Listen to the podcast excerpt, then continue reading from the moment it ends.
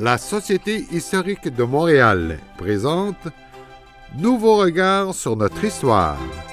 Une émission signée Jean-Charles Désiel.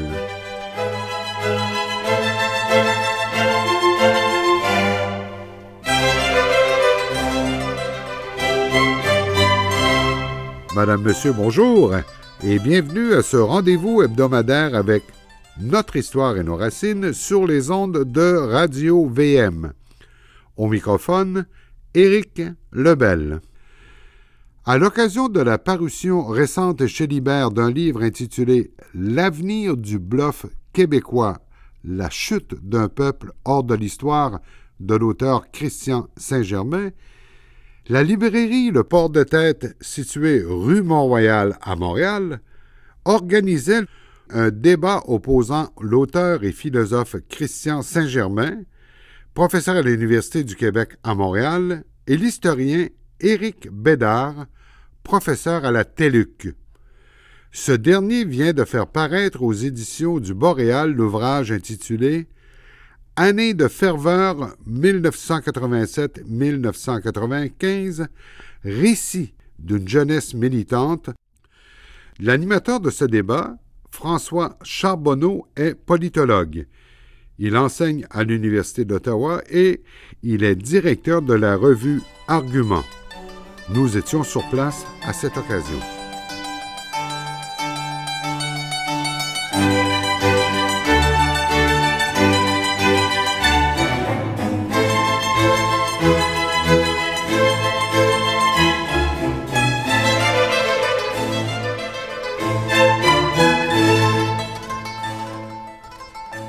Alors, je vous remercie donc encore une fois d'être euh, ici euh, ce soir. Je dois vous avouer, genre, donc j'ai évidemment euh, fait mon travail euh, pour m'assurer d'avoir un bon débat, donc pour présider ce débat avec euh, toute l'attention nécessaire, j'ai bien sûr lu les ouvrages et là j'ai eu un moment de panique intense quand j'ai refermé le dernier des deux livres parce que je dois vous avouer que je ne sais pas de quoi peuvent bien se parler Christian Saint-Germain et Éric Bédard. Si vous avez lu les deux ouvrages, vous allez voir que là, on est dans deux univers complètement différents. Alors, on a d'un côté Éric Bédard, pour qui la noblesse de l'engagement politique a consisté chez lui, hein, jeune idéaliste, à euh, s'engager politiquement. Il parle de la difficulté de rassembler des millions de personnes autour d'un même projet, les compromis que ça suppose, euh, le sentiment de filiation qui l'habite, la longue durée, l'importance d'accepter la défaite, parce que la démocratie, après tout, est un espace de parole, et c'est la beauté de la démocratie. L'objectif étant bien sûr d'amener les autres à voir les choses comme soi, et ce n'est jamais euh, facile. De l'autre côté, Christian Saint-Germain, pour qui le mouvement indépendantiste, alors j'ai pas précisé que pour Éric Bédard, bien sûr, la noblesse de l'engagement était la sienne, d'une certaine façon, qu'il reconnaît aussi chez les autres, mais la sienne quand il était jeune et qu'il a décidé de s'engager pour faire un pays, et c'est ce qui l'a amené donc à militer pour le Parti québécois. Christian Saint-Germain, pour sa part, qui dit essentiellement que le mouvement souverainiste, depuis le début, n'est pas vraiment sincère. Hein. Il participe d'un bluff, il sait d'une certaine façon qu'il va perdre. Il nomme à sa tête des leaders parce qu'ils sont des perdants, il le sait très bien. Et pourquoi ce bluff? Essentiellement parce que cette vaste mascarade se fait au profit d'une caste qui a intérêt à ce que rien ne change. Et pourquoi est-ce ainsi? Parce que nous sommes essentiellement aliénés. Et comment sortons de l'aliénation? Pas par le vote, pas par la parole, mais par la violence. Messieurs, je ne sais pas ce que vous avez à vous dire, mais j'ai bien hâte de l'entendre. Alors, on a convenu de la manière de procéder euh, suivante. Euh, Christian Saint-Germain va avoir dix minutes pour nous présenter les intentions euh, de son livre. Éric Bédard, bien sûr, aura droit à la même chose. Et par la suite, on discutera pendant à peu près une vingtaine de minutes avant de permettre aux gens de euh, poser des questions. Je vous rappelle de bien utiliser les micros. Merci.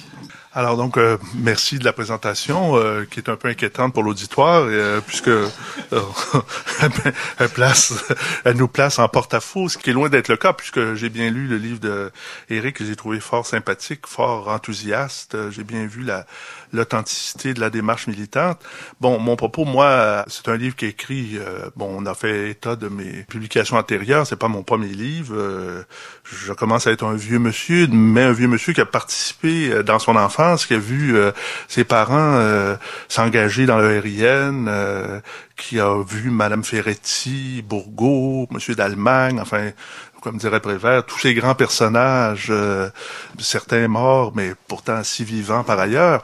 Et donc, euh, c'est dans ce contexte-là que je, je pense qu'on peut fort bien discuter. Mon, mon ouvrage est, est, polémique au sens où euh, euh, bien sûr, la matrix québécoise, l'espèce de rêverie souverainiste m'a toujours agacé. L'ouvrage s'ouvre sur une citation de Mao Tse-tung, alors que je ne suis pas maoïste, bien que j'aime assez les restaurants chinois, tout simplement parce que dit, Mao dit à un moment donné, euh, finalement, euh, la lutte nationale est en dernière analyse une lutte des classes. Et donc, j'ai vu immédiatement dans les personnages qui ont été, en particulier Parisot et Bouchard, le rat des champs et le rat des villes, c'est-à-dire la bourgeoisie canadienne-française sous le mode ancien, sous le mode sénatorial euh, à la Jacques Parizeau, qui avait tout loisir de retourner dans ses terres si le projet ne marchait pas, retourner dans ses vignes, plus exactement, et qui, euh, en 1995, le 30 octobre dernier, euh, donc il y, a, de ça 20 ans, faisait défection le lendemain de la défaite, essentiellement, après 200 ans d'attente dans l'histoire du peuple québécois. Cette défection-là n'a pas encore été analysée. En fait, on a, on est peut-être mort en 95, on s'en est pas aperçu. On va le recevoir par la poste, un peu comme on dit, ton chèque est dans mal, et on va avoir des nouvelles euh, peu. C'est-à-dire la fenêtre d'opportunité historique s'est fermée avec Parisot de manière dramatique, et euh, c'est un élément tragique de notre condition de ne pas l'avoir vu, d'avoir vu ça comme une débâcle électorale avec le crachet dans les mains à la prochaine fois, etc., etc. Donc cette euh, perspective-là m'a toujours inquiété au plus haut point. Pour ce qui est de Bouchard, bon, je, ne peux pas m'apesantir sur son cas.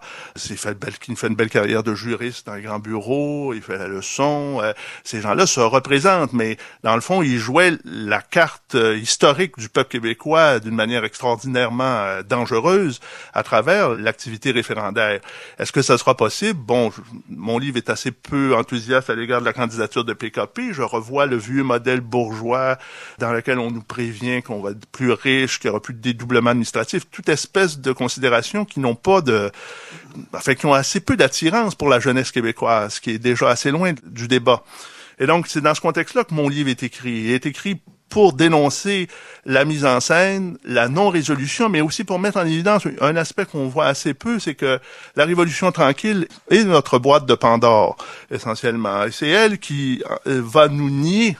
C'est-à-dire, elle était essentielle, personne n'est pour la noirceur, là, il faut pas être démagogue, là, mais elle ne devait pas, elle n'aboutit pas sur la, j'allais dire, euh, l'indépendance du peuple québécois, elle aboutit sur une sorte, ce que j'ai appelé une endocolonisation, c'est-à-dire, euh, on peut être propriétaire des pelles avec lesquelles on creuse sa fosse. C'est-à-dire le fait d'être propriétaire d'un certain nombre de, de sociétés d'État, arrogantes puis monopolistiques éventuellement, comme c'est le cas d'Hydro-Québec. Enfin, c'est un progrès, bien sûr, c'est pas la Westmount Light and Power, mais ça reste des sociétés arrogantes. Et donc, c'est dans ce contexte-là que l'argument est développé, c'est-à-dire euh, coupure avec l'histoire, endocolonisation par les sociétés d'État, et donc aucun lien organique avec l'histoire, aucune continuité, aucune trame dans laquelle on peut rejoindre le, peuple sur la, conquête de 1760, la révolte des patriotes. Les Felkis disaient eux-mêmes qu'ils connaissaient assez peu l'histoire des patriotes. Mes étudiants aujourd'hui seraient aussi mal, seraient très mal pris pour expliquer l'action du FLQ. Conséquemment, il y a cette espèce d'amnésie il y a cette espèce de vide, puis il y a les revendications traditionnelles du Québec, c'est-à-dire les moyens euh, constitutionnels par lesquels on a continuellement confondu à la fois réforme constitutionnelle et souveraineté du Québec au Parti québécois. Enfin, le souhait que je fais, c'est qu'on le Parti québécois disparaisse, c'est-à-dire qu'il laisse place à quelque chose qu'il y ait de l'errance pour un certain temps, mais qu'on se débarrasse, j'allais dire, de, du refrain ou enfin de la musique du début d'un autre épisode de Symphorien où on voit des perdants qui reviennent. Il y a, il y a une généalogie de perdants qui fait en sorte que c'est très difficile d'investir ce parti-là comme étant euh, le véhicule pour l'indépendance nationale. Moi, je, je, ne le vois pas dans la forme actuelle du Parti québécois. Cette forme-là m'inquiète. Je crois même penser que même PKP, je doute même qu'il puisse faire trois ans là-dedans. et je n'ai aucune, je n'ai aucune sympathie quant à sa sincérité véritable. Dès que ça va coûter quelque chose, qu'il va, il va falloir piger dans sa poche là je suis pas sûr qu'il va s'embarquer là-dedans. On l'a vu dans la, question des mandats, des fiducies sans droit de regard. Je suis peu optimiste. 20 ans après le référendum de 95, je suis peu enthousiaste quant à cette embellie, là, cette idée du sauveur qui arrive suite au, au travail de grand discernement du PQ après une grande bataille d'idées, là, suite à la saison des idées qui s'est arrêté assez abruptement au demeurant. Et donc, euh, ce, grand parti d'idées là n'a pas élu le bon Dalai Lama, si j'ose dire. C'est-à-dire qu'on on est resté avec euh, la bourgeoisie canadienne-française, un monsieur qui gagne entre 6 et 7 millions, donc qui devrait être en contact avec le peuple directement, en savoir qu'est-ce que ça veut dire, ça, euh, gagner 52 000 au Québec. Et donc, tout ça me porte à penser, donc, il faut revenir à 95 et méditer sur la défection de Paris comme étant la clé pour comprendre euh, la suite des choses. Parce qu'en fait, le titre de mon livre, ça dit euh, l'avenir du bluff québécois, mais la réponse est dans le sous-titre, c'est la chute d'un peuple hors de l'histoire. C'est-à-dire, c'est à travers cela, cette idée d'une chute comme les colonisés qui n'entrent jamais dans l'histoire. C'est un peu à travers une relecture de Walter Benjamin et de Lionel Groux. C'est à travers ça que je vois la suite des choses. C'est pas particulièrement Jojo, mais évidemment, j'ai pas la prétention, je suis pas, c'est justement, je suis pas Jojo Savard, donc je me lance pas dans des prédictions. Euh, je pense que le peuple peut toujours se ressaisir. Ça prend des leaders, ça prend l'éducation, ça prend un travail sur le terrain. Et puis ça, je n'ai pas de, je pas désespéré par rapport à ça. Mais disons que la, manière dont les choses se présentent, le modèle euh, bourgeois canadien-français là euh, me fait plutôt penser, un peu comme je le disais ailleurs, euh, que le prix de consolation qu'on va avoir avec le candidat de la dernière chance, qui est issu donc de du dernier sursaut d'une corde démographique, va nous amener un club de hockey au mieux à Québec pour réaliser la prophétie de sa mamade. Puis ça va être ça notre prix de consolation. Et donc c'est avec ça qu'on va se consoler entre Julie et Pierre Carr. Il me semble que c'est pas à la hauteur de ce qu'on peut de ce qu'on peut espérer. Merci beaucoup Christian euh, Saint-Germain. Je passe tout de suite la parole donc à Éric Bédard. Alors euh, quand j'ai lu euh, le livre de Christian Saint-Germain et puis après ça j'ai repensé à ce que moi j'ai écrit je me suis dit, s'il lit mon livre sérieusement, il va sûrement fermer ça. Vous voyez, il a commencé en disant, c'est sympathique. Hein? hein il, est gentil, il a du, c'est sympathique. En fait, on pourrait intituler ce livre, comparé au sien, Tribulation d'un enfant de cœur ce serait mon livre. On pourrait, ça pourrait être ça le sous-titre au lieu de Récit du jeunesse militant, les tribulations d'un enfant de cœur, puisque à côté du sien, là, où il arrive avec une, une AK-47 dans le magasin, là, puis qui tire partout, euh, moi, j'ai l'air d'un enfant de cœur. Alors, je vous, je vous avertis d'avance, si vous n'avez pas lu les deux livres, là, soyez... Euh, bon. Alors, j'ai deux, deux réflexions à faire là-dessus.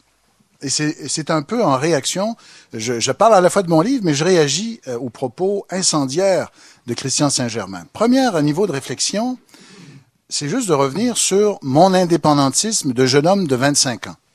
Euh, je, raconte euh, en ouvrant mon livre que quand je me rends le matin du 30 octobre 1995 pour voter, bon, euh, je suis fatigué, tout ça, comme bien des militants, et j'ai gardé un souvenir extrêmement précis des souvenirs qui sont montés en moi au moment où je pose le X. Mais vous allez voir le lien que je fais avec euh, ce que nous dit Christian Saint-Germain, c'est que au moment où je pose mon X, je ne pense pas au modèle québécois.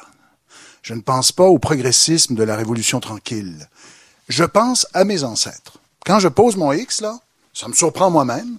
Ce qui monte en moi, c'est le passé c'est le passé, c'est mes ancêtres. Moi, je suis le douzième de ma lignée. Je pense à mon ancêtre Isaac. Je pense à mon ancêtre Louis, qui était témoin du siège de Québec. Je pense à mon ancêtre Jacques, qui, part à Port-Neuf, qui défriche. Je pense à mon ancêtre Joseph, qui est abandonné par ses frères et sœurs qui s'en vont en exil aux États-Unis. Je pense à mon père, qui est boucheron à 18 ans, alors qu'il ne veut pas étudier parce qu'il voulait montrer à son père qu'il était assez fort physiquement pour faire ça. Je pense à tous ces hommes-là. Je pense surtout à ces hommes-là, et je me dis, vous n'avez pas tout fait ça pour rien. Donc, je vote pour le oui, parce que je veux assurer la pérennité de ça, par un État souverain. Et c'est ça qui surgit en moi. Je suis né en 69, J'ai fait l'école publique. Non, j'ai fait l'école primaire publique, j'ai fait l'école secondaire avec le même programme que tout le monde, même si j'étais à l'école privée. Aux jeudistes. Aux jeudistes, merci. moi. Ah, ben voilà, une, une bonne alma mater. Je suis, je suis bien Je formé. qu'on avait quelque chose ensemble. Je suis bien formé par Denis Jeté, hein, professeur d'histoire, excellent. Martin, le père Martin. Le père Martin qui, euh, le qui nous enseignait le latin, exactement. Donc, il y a quelque chose qui surgit. Et pourquoi je dis ça? C'est que ça prouve que chez quelqu'un comme moi, qui était né en 69, qui était passé dans ce système, il y a encore ce lien organique avec le passé. Visiblement, ce grand autre dont vous parlez à la fin de votre euh, livre, de votre essai, ce grand autre était encore actif en moi pour que ce soit ce type d'émotion qui remonte à la surface au moment où je pose mon X à 25 ans, alors que je suis supposé faire partie de la génération de l'idiovisuel, selon Denis Arcand. Dans le déclin de l'Empire américain, il disait des gens comme moi faisaient partie de la génération de l'idiovisuel. On était des analphabètes. C'était impossible que des gens comme nous, euh, on ait un peu une conscience sociale. D'ailleurs, j'en ai parlé de ça à Denis Arcand quand je l'avais rencontré. Je dis, faudrait que je vous fasse rencontrer du monde. là. Je pense qu'il y a des jeunes que vous avez jamais rencontrés. Là. Bon, Premier élément de réflexion, j'aimerais ça avoir votre réaction à, à ça, Christian. Il y a quelque chose d'encore actif, mais ce que je dis aussi dans le livre, c'est que c'était pas dans le discours, c'était pas le, le- le volet dominant du discours souverainiste en 95. Et d'ailleurs, je le dénonce, j'appelle ça la souveraineté rampante. Je reprends le titre de Jean Larose. Donc, il y en avait, tu sais, je, je repense, je me moque du cœur à l'ouvrage, là, le petit ouvrage qu'avait écrit Jean-François Lisée, où on nous assurait que si on votait oui, il y aurait moins de violence à la télévision. Alors, je me moque un peu de ça. Il fait la liste, là, et puis je, bon. Autrement dit, ce qui était actif en moi le matin du 30 octobre n'avait pas été une carte importante durant la campagne de 95, mais en même temps, elle était là quand même, quand on pense à la déclaration, la fameuse déclaration solennelle dont tout le monde se moquait à, cause de son passéisme, la fameuse déclaration qui est lue par M. Parizeau, M. Parizeau est très ému lui-même, les discours de Lucien Bouchard, très emportés, euh, parfois lyriques, qui en appellent justement aux ancêtres. Donc, cette tonalité-là a été présente, ce grand autre, cet arrière-plan, mais pas, sur le mode dominant. Ça, j'en, conviens parfaitement. Ce que je veux dire, c'est que c'était encore actif en 95. La question que je me pose, est-ce que c'est encore actif en 2015? Ça, je ne sais pas. La question du colonialisme et la question de l'aliénation. C'était le discours, en effet, et là, là-dessus, j'ai trouvé que votre livre me rappelait beaucoup de thèses qu'on a lues dans les années 70. Marcel Rioux a, a écrit des choses comme ça. Pierre Vallière, citation en exergue, évidemment. La révolution détournée. La longue marche des technocrates, Jean-Jacques Simard, 1979. La révolution détournée par une bourgeoisie, par des technocrates, Une nouvelle classe. par une nouvelle classe, le livre de Jacques Grandmaison, La nouvelle classe et l'avenir du Québec, 1979.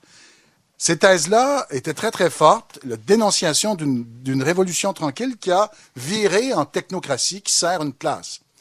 Moi, je suis très sensible à ça. Moi, je suis, j'ai été sensibilisé à cette thèse-là via le discours anti-boomer dans les années 90.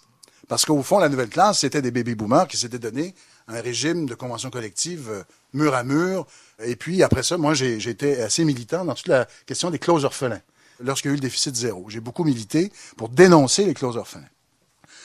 Bon, alors, donc, euh, je suis sensible à cette thèse-là. Mais là, là où je suis, euh, là où j'ai un peu de mal, c'est la question de l'aliénation coloniale. L'aliénation coloniale.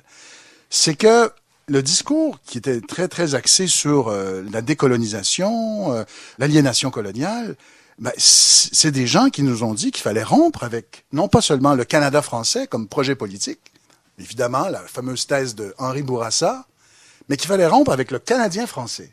C'est être aliéné, ce loser total, et on avait un peu honte, on était un peu gêné de ce personnage, qui était finalement souvent notre grand-père, notre mononcle, le Canadien français. Et le mot Canadien français, c'est-à-dire que devenir québécois, c'était un peu comme pour les Russes devenir soviétique. On, on devenait un nouvel homme. Et on, coupait complètement avec ce- cet être aliéné qui était ce Canadien français totalement méprisable. Parce que, à genoux devant son curé, et, disaient les gens de parti pris, à genoux devant sa femme, l'allié du curé, évidemment. C'est ce que disaient les gens de parti pris. Et donc, moi, je suis aussi en réaction par rapport à ça. C'est-à-dire que cette thèse, ce- cette coupure avec ce lien organique avec l'histoire, vient pas seulement d'une bourgeoisie technocratique, c'est possible, c'est possible, qui s'est bien servi, mais elle vient aussi de la gauche. Elle vient aussi de la gauche qui a été très, très forte et qui a beaucoup tenu ce discours-là. Et je pense que ça a desservi, ça a desservi cet imaginaire, cette, cette transcendance dont vous parlez à la fin en citant même Grou. Mao Tse-tung Grou, intéressant, hein? C'est quelqu'un qui est très euh, éclectique dans ses choix de, de citations. Mais vous voyez, alors, ça, ça, je serais curieux de vous entendre là-dessus parce que on peut dire que le contentieux est fort. Et là, on, va jusqu'au bout. L'alternative, je, je, lisais votre livre et je me disais toujours, mais quelle aurait été l'alternative à ça? C'est là que le livre est moins drôle. Ah, ben là, c'est qu'on on le cherche et on cherche l'alternative et on se dit, est-ce que c'est le FLQ version IRA? Parce que, parce que c'est, c'est, c'est le, vraiment, si on est aliéné, c'est parce que la logique de l'aliénation, je suis trop long, hein, ou ça va? La logique de l'aliénation, c'est qu'on ne comprend pas ce qui, nous, ce qui se passe avec nous. On n'est pas conscient de notre infériorité culturelle, politique, économique. Et donc, ça prend une petite minorité de gens éclairés par la science de l'histoire pour nous sortir de cette torpeur. Et donc, dans, un, dans une logique de discours euh, sur la décolonisation, de l'aliénation, la démocratie fait problème parce que les gens qui sont appelés à voter ne comprennent pas leur état d'aliénation. Et c'était le discours des Felkistes. Pour les libérer de leur aliénation, il faut passer aux actes par les armes, il faut, il faut, il faut les secouer, il faut faire des gestes d'éclat. Et d'ailleurs, moi, j'ai analysé au sein du mouvement Felkiste, par exemple, l'opposition entre les spontanéistes et les marxistes plus orthodoxes qui disaient attendons que les conditions euh, soient réunies, etc., versus les spontanéistes qui disaient non, non, vous comprenez pas, là, ça va être trop long. Il faut poser des gestes, etc. Donc, moi, quand je regarde dans ma famille, mais là, c'est très, c'est très intuitif, c'est pas de la grande science. Mais quand je regarde dans, dans ma famille, l'aliénation, je l'ai vraiment vue, mais du côté ouvrier, maternel, montréalais. Oui, ça, c'est vrai que j'ai vu. Mais c'est une aliénation ouvrière, économique, sociale. Du côté paternel, mon, grand-père paysan de Portneuf, c'était pas un être aliéné. C'était un homme même très libre, un peu comme euh, euh, comme souvent les gens parlent de leurs grands-parents paysans ou habitants, il était roi sur sa terre. Et puis, euh, c'était un homme qui était d'un tempérament très libre, un peu comme ce que racontent les chroniqueurs français, c'est-à-dire les, vous savez, les, euh, les administrateurs français, quand ils parlent des colons, des pionniers qui étaient nés en colonie, des premiers Canadiens, disent, mon Dieu, que c'est des gens, c'est des gens, on n'a rien à faire avec eux, ils font toujours à leur tête. Évidemment, ils sont tout seuls sur leur banquise, alors bonne chance pour aller leur dire quoi faire, là. Et il y avait cet esprit d'indépendance et tout ça, et en même temps un lien organique au passé extrêmement fort. Et donc, l'aliénation, cette thèse-là ne, me convainc pas. Ne me convainc pas. Et, donc, c'est pour ça que j'ai toujours fait le pari de la démocratie. Je pense qu'on peut convaincre les gens, on peut leur, expliquer. Et c'était le pari de 80. Euh, on peut reprocher plein de choses, mais en même temps, je cherche l'alternative. Et c'était le pari de 95 qui a presque fonctionné. Voilà. Écoutez, il y aurait beaucoup d'autres choses à dire, je vais m'arrêter maintenant.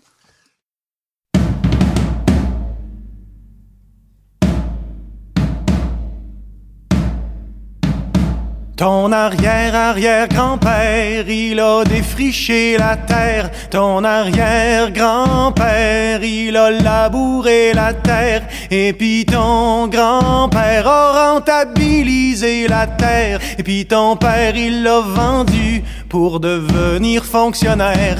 Et puis toi, mon petit gars, tu sais plus ce que tu vas faire dans ton petit trois et demi, ben trop cher, fret en hiver. Il te vient des envies de devenir propriétaire et tu rêves la nuit d'avoir ton petit lopin de terre. Ton arrière-arrière-grand-mère, elle a eu 14 enfants. Ton arrière-grand-mère en a eu quasiment autant. Et pis ta grand-mère en a eu trois, c'était suffisant. Pis ta mère en voulait pas, toi t'étais un accident. Et puis toi, ma petite fille, tu changes de partenaire tout le temps. Quand tu fais des conneries, tu t'en sauves en avortant. Y a des matins, tu te réveilles en pleurant quand tu rêves la nuit d'une grande table entourée d'enfants.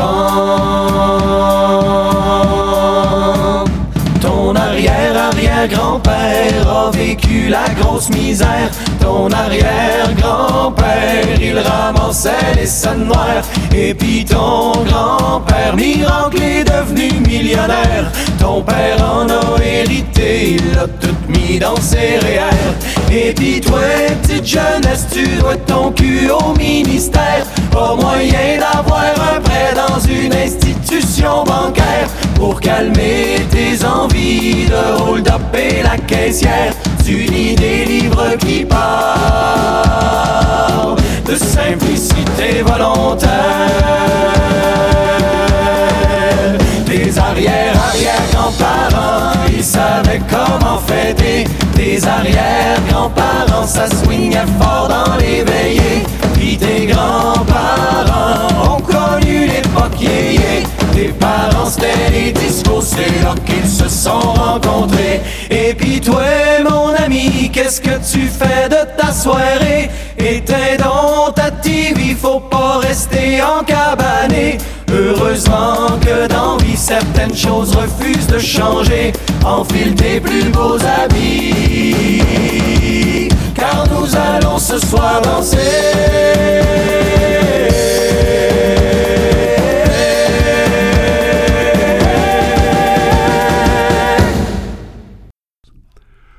Nous venons d'entendre la pièce Dégénération du groupe Mes Aïeux. Vous écoutez Nouveau regard sur notre histoire sur les ondes de Radio VM. Au microphone, Éric Lebel. Voici la suite de ce débat mettant en présence l'auteur et philosophe Christian Saint-Germain et l'historien Éric Bédard à l'occasion de la parution récente chez Libère d'un livre intitulé L'avenir du bluff québécois, la chute d'un peuple hors de l'histoire de l'auteur Christian Saint-Germain. L'animateur de ce débat, François Charbonneau, est politologue et enseignant à l'Université d'Ottawa. Il est aussi directeur de la revue Argument. Merci beaucoup, euh, Éric Bédard. Alors, euh, comme euh, Éric pose euh, des questions à Christian euh, Saint-Germain, je pense que la, la- la chose normale et naturelle, ce serait de laisser Christian euh, Saint-Germain répondre. Donc, commençons comme ça, puis on verra où la conversation va nous mener. Bon, ben, sur la question des ancêtres, j'ai été très touché par le début de vo- votre livre. J'ai dit qu'il était très sympathique, votre livre. euh, c'est pas, c'est pas diminutif. euh, la sympathie est une chose extrêmement importante dans la vie sociale. Parce que la référence aux ancêtres, moi aussi, je l'ai. Vous venez de parler des paysans, puis euh, moi-même, j'ai connu euh, les derniers moments des travaux avec mes oncles. C'est des gens qui disaient, on prend pas d'ordre de personne. Puis ils voulaient même pas rentrer l'électricité. Ils lisaient le Crédit Social. Ils regardaient la seule émission, c'était Soirée canadienne. Euh, ce qui me permet de parler du, du Canadien français par rapport au Québécois. Miron parle du Canadien français au sens où, euh, à partir du moment où il y a une transaction qui se fait, où on passe du Canadien au Québécois, c'est cette fabrication d'un homme nouveau euh, dans l'idéologie des années 70 de la Révolution tranquille, la Quiet Revolution, c'est-à-dire c'est un terme qu'on n'a même pas forgé nous-mêmes là. C'est-à-dire c'est une révolution tellement tranquille que, mais c'est les Anglais qui nous l'ont nommé. Alors donc ça donne déjà le ton. Ce que j'allais dire là-dessus, c'est que cette révolution tranquille-là nous coupe de notre rapport aux ancêtres, justement, auxquels vous faisiez référence, et euh, à notre lien à La Rochelle. Et c'est vrai que la gauche extrême voulait se couper même de ça, euh, ultimement, puis de la France. C'est le grand débat que Miron entreprend avec les joalisants, là, avec son œuvre. Hein. Lui, il veut rester un poète canadien-français qui se distingue de la manière suivante en disant, par exemple, Paul-Marie Lapointe, c'est un, c'est un grand poète, mais moi, je suis un poète important. Parce que moi, j'ai compris, là, je parle au- comme une statue de l'île de Pâques, là, à l'entrée de la, la libération du peuple québécois. Et donc, moi, j'ai compris quelle était la marge de l'histoire. Et évidemment, c'est une poésie de gauche, euh, radicale, c'est, Pablo Neruda, c'est, c'est, nous, ça, euh, essentiellement. Hein? Et donc, euh, c'est à partir de là que je, je vois pas beaucoup de différents entre votre position, c'est-à-dire le lien à l'ancêtre, mais le lien à l'ancêtre pour un jeune Québécois moderne qui a pas vu ce que c'était un wall de roche d'un canton de l'Est, puis des terres où il y avait une récolte de roche, une récolte de neige, euh, puis qu'on ramassait avec des chevaux, puis on les rochait, puis qui est pas en lien avec ça, il y a déjà quelque chose de l'expérience concrète qui est perdue. C'est donc, euh, il y a toute un, une réinvention d'un langage indépendantiste. Le fait que vous vous sentiez pas aliéné, ben, c'est le propre de l'aliénation de pas se sentir aliéné. C'est là où on, c'est là où on est, je, ben, je m'excuse, à partir du moment où le PQ se coupe de, de, de la rhétorique de l'humiliation linguistique puis de l'humiliation économique, il perd toute énergie dialectique pour rentrer. Puis à partir du moment où il fait une démarche souverainiste du genre, euh, on fait pas un pays pour les autres, on le fait pour mais on n'est pas dans une secte de croissance personnelle. On est dans une lutte nationale avec des gens qui vont nous faire disparaître bien gentiment, comme des arbres poussent puis finissent par couper la lumière aux autres arbres, puis les autres arbres meurent. C'est aussi simple que ça. Et donc c'est au niveau de la survivance ethnique que nous sommes maintenant. Et à vrai dire, c'est presque au-delà de la partisanerie politique, c'est-à-dire des contenus des partis. Dans le fond, ce qui reste de l'indépendantisme québécois ou de la souveraineté telle qu'on l'a pratiqué, c'est qu'on veut sauver le modèle québécois bien davantage, sauver le fameux modèle québécois avec nos amis les médecins dont je parle avec tant de générosité, de l'abondance du cœur. Euh, et donc, euh, on sait ça qu'on veut sauver, parce que pour la question d'un projet de type indépendantiste radical, euh, c'est pas que je fais pas confiance à la démocratie, mais la démocratie, ça marche quand quand ça roule euh, pépère, mais dès que ça commence à brasser, dès que les étudiants sortent, ben l'anti-émeute sort, là, puis on tabasse des petites filles qui pèsent 100 livres, puis on se félicite de ça. Donc, euh, il me semble que dans toute l'histoire des démarches indépendantistes, il y a toujours eu à la fois le parti des gentils toutous et le, et un, un, moteur à deux temps, c'est-à-dire un groupe actif. On n'aurait pas reproché à Goldamir, par exemple, d'avoir été actif dans la libération puis dans la fondation d'Israël. Et donc, dès qu'on se coupe de ça, dès qu'on voit René Lévesque bouder l'ovation que Paul Rose reçoit lors d'un congrès du PQ, ce qui est une scène atroce pour moi, il oublie que quand on oublie le poème de Miron sur Jean Corbeau, Là, on est, on est devant quoi? On est devant des technocrates? Il nous reste Claude Morin, euh, c'est-à-dire euh, un télétobis de la démocratie euh, qui veut investir la GRC par les soirs. C'est ça qui nous reste? Un homme imaginatif, un technocrate de Québec? Non, il faut faire confiance à la démocratie, mais la vraie démocratie, pas celle qui est falsifiée par les lovines, par les, les entorses aux lois électorales, par l'argent et certains votes.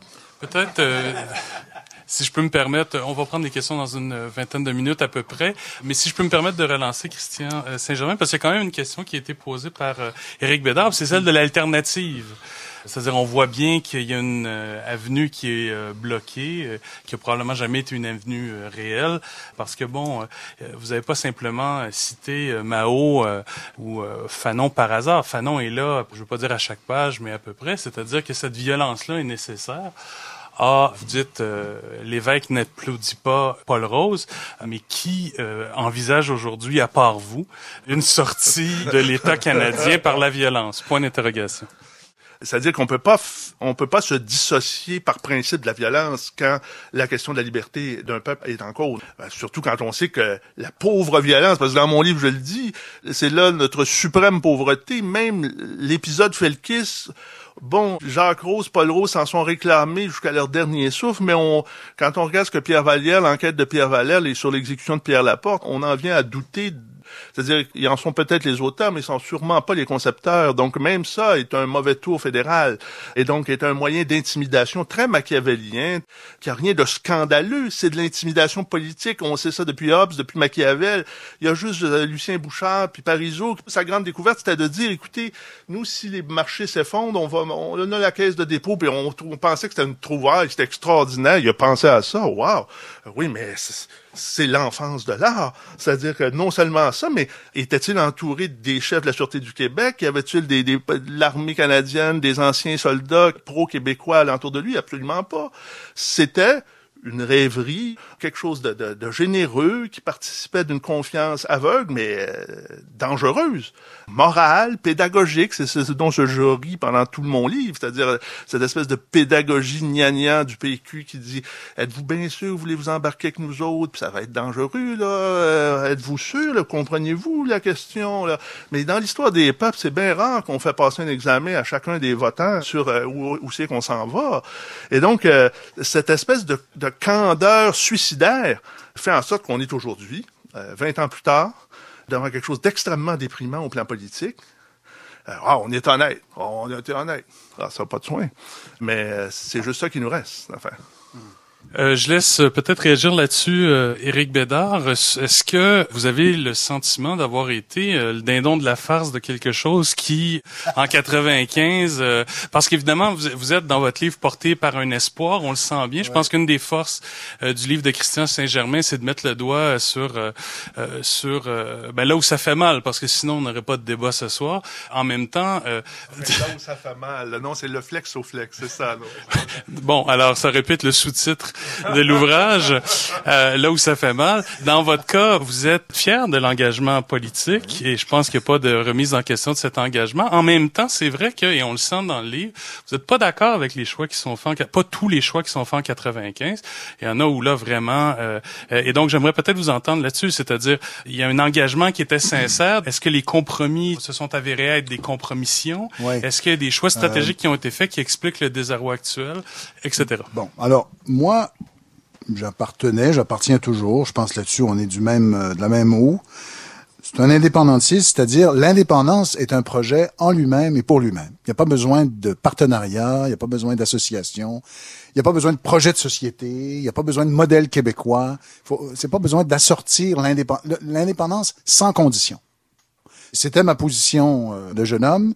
C'est toujours ma position. Si on m'offrait ça maintenant, je dirais oui sans aucune hésitation. Mais le constat que je suis obligé de faire, c'est que je suis minoritaire. C'est-à-dire que si on fonctionne par la démocratie, je suis minoritaire. On est minoritaire. C'est-à-dire qu'il y a une majorité de Québécois, mais prenons juste les Québécois francophones.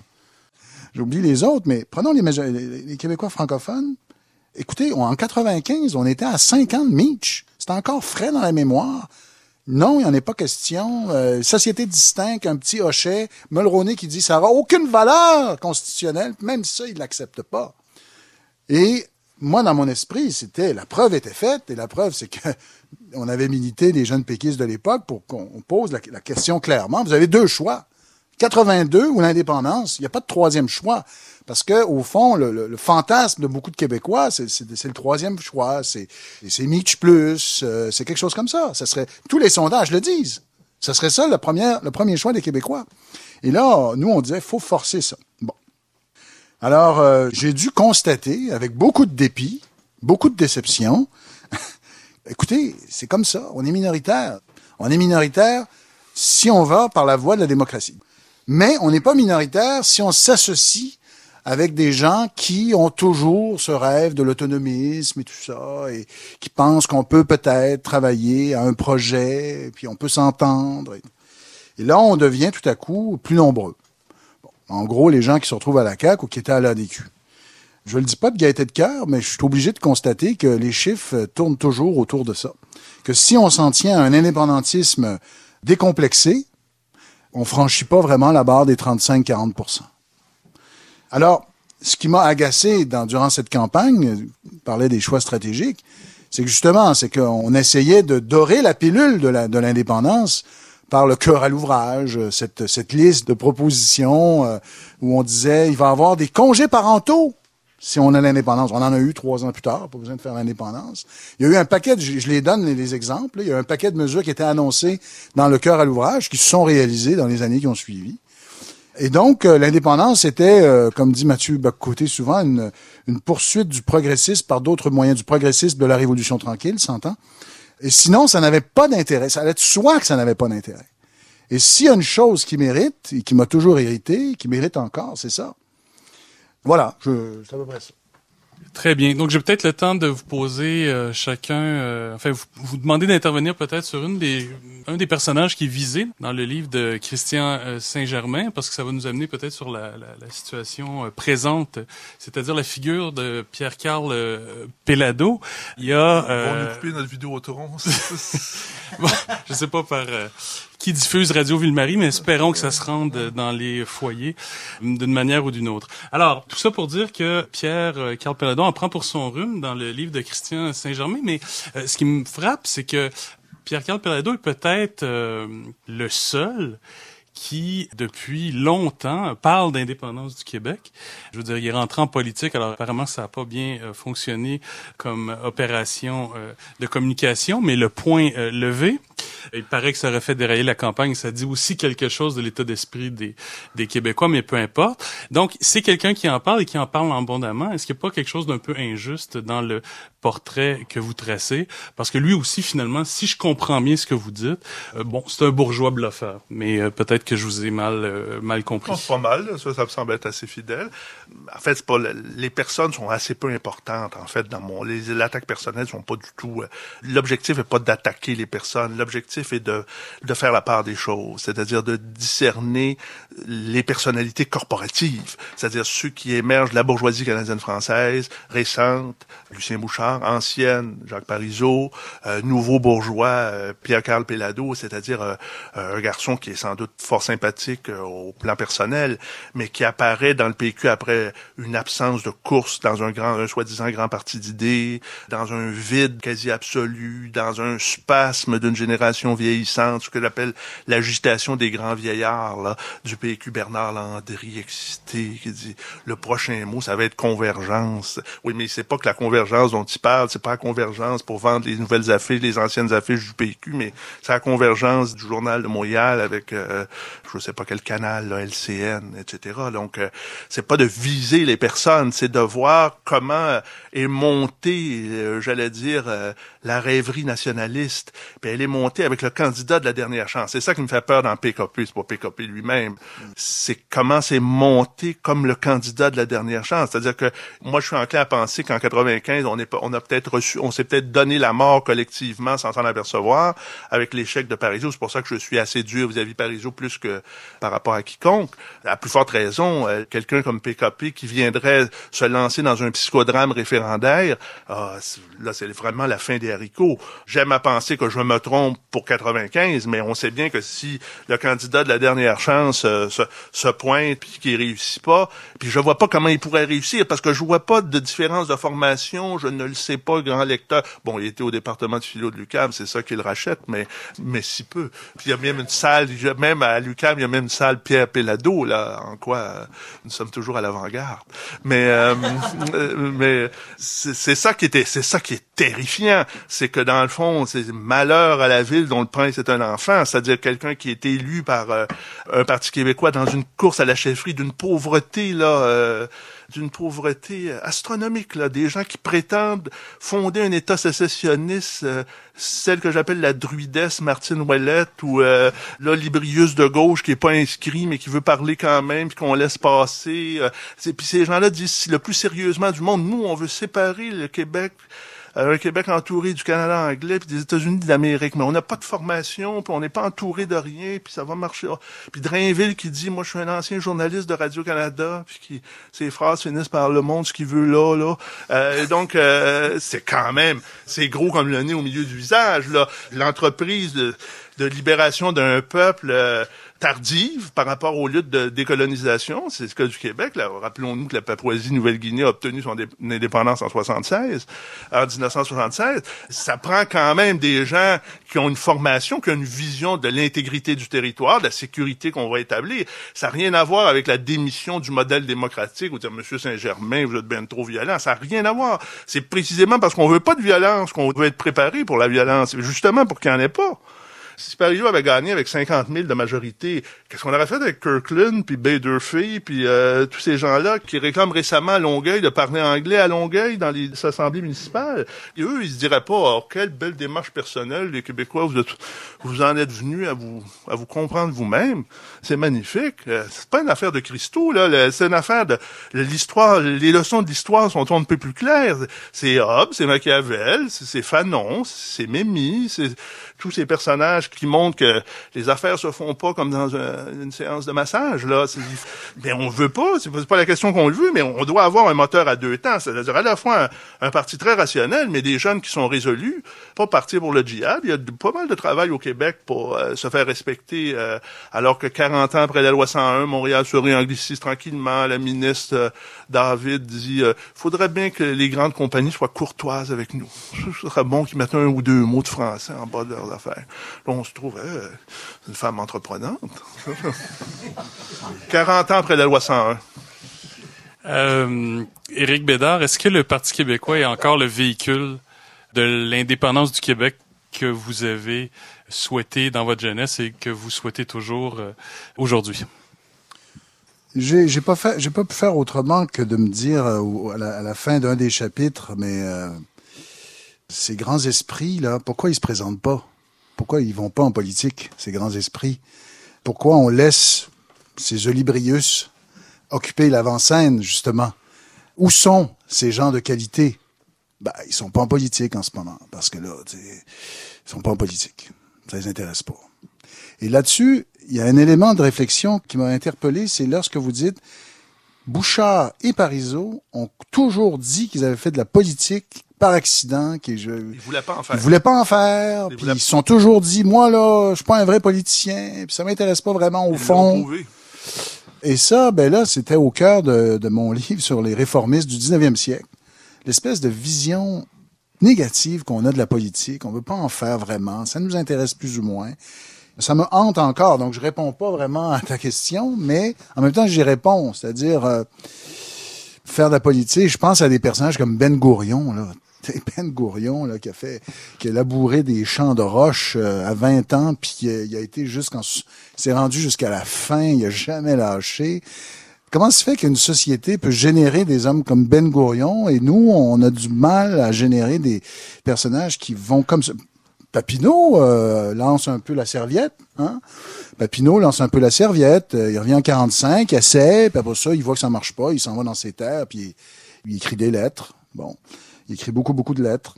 Et on pourrait, euh, la liste est longue euh, comme ça. Comment il se fait que euh, c'est la peur de l'échec? C'est, je cherche la réponse. C'est quelque chose, une question qui me hante depuis que je lis. La politique n'est jamais liée au grand, parce qu'il y a quelque chose d'héroïque la manière que vous parlez de, de, ce que doit être la politique. Il y a quelque chose de beau, de grand aussi et d'héroïque. Vous dites, c'est sérieux, ça prend les meilleures têtes. il faut penser à tout. Il y a l'aspect, oui, oui, tu sais, le managering là pour gérer le lendemain avec la caisse de dépôt, mais il y a quelque chose d'autre. Il y a un lien avec l'histoire, il, y a un souffle, il y a quelque chose de... de... Visiblement, il y a quelque chose euh, dans notre culture politique où on sent que ça, euh, ça, ça, je sais pas, on a peu de gens qui vont au front. Alors voilà, j'ai pas j'ai pas de réponse là-dessus. Moi, je suis mystifié par ça. Mais peut-être rapidement sur la figure de, de Parizeau, parce que là, il me semble qu'on a un désaccord. Euh, le bandeau sur le livre d'Éric Bédard, c'est Génération ouais, Parizeau, ouais, ouais, et on a, euh, comment dire, un portrait de Jacques Parizeau très, euh, disons, euh, sans vrai, concession. Alors, peut-être vous entendre là-dessus. Là-dessus, là-dessus, euh, oui, c'est vrai. Merci. Parizeau, c'est vrai que c'est vrai que la, la, la, question du départ, puis le, le côté, je suis fâché, puis je vais vous le dire, là, puis je m'en vais, je puis je boude. le plus insulté de l'histoire du Québec. Oui laisse pas rentrer chez. Oui, mais c'est vrai qu'il a été toujours dépeint comme un homme intolérant, xénophobe par la presse anglophone. Bon, peut-être que ça aurait pu ne pas le déranger, mais ça, ça l'a peut-être dérangé, puis à un moment donné, c'est mal... fasciné par les Anglais. C'est pour ça que je le décris comme un vice-consul des Indes britanniques, c'est-à-dire plus anglais que les Anglais, c'est-à-dire le syndrome de Stockholm, merde.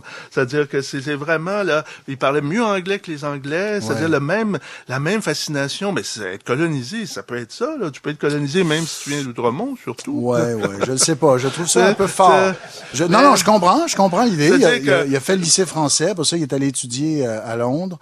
C'est vrai, c'est vrai je comprends l'idée, mais de leur en faire un colonisé, je ben, sais cas, un perdant. C'est-à-dire un perdant qui devait s'étendre au deuxième round. C'est-à-dire que qui devait s'étendre. C'est-à-dire que dont on savait que sa résolution, c'est-à-dire sa, son espèce de rupture caractérielle le lendemain du référendum, alors que ça fait 200 ans que le peuple attend, puis qu'il a ouvert la fenêtre, on n'a jamais été aussi proche. Puis en plus, il nous dit lui-même, on a été volé. Oui, mais quand tu te fais voler quelque chose, tu pars après le gars qui a volé ton bicycle, là, tu dis, hey, mm. tu dis pas, euh, bah, moi je me retourne dans mes terres, puis euh, c'est comme ça, je reprends mon ballon, puis je joue plus là.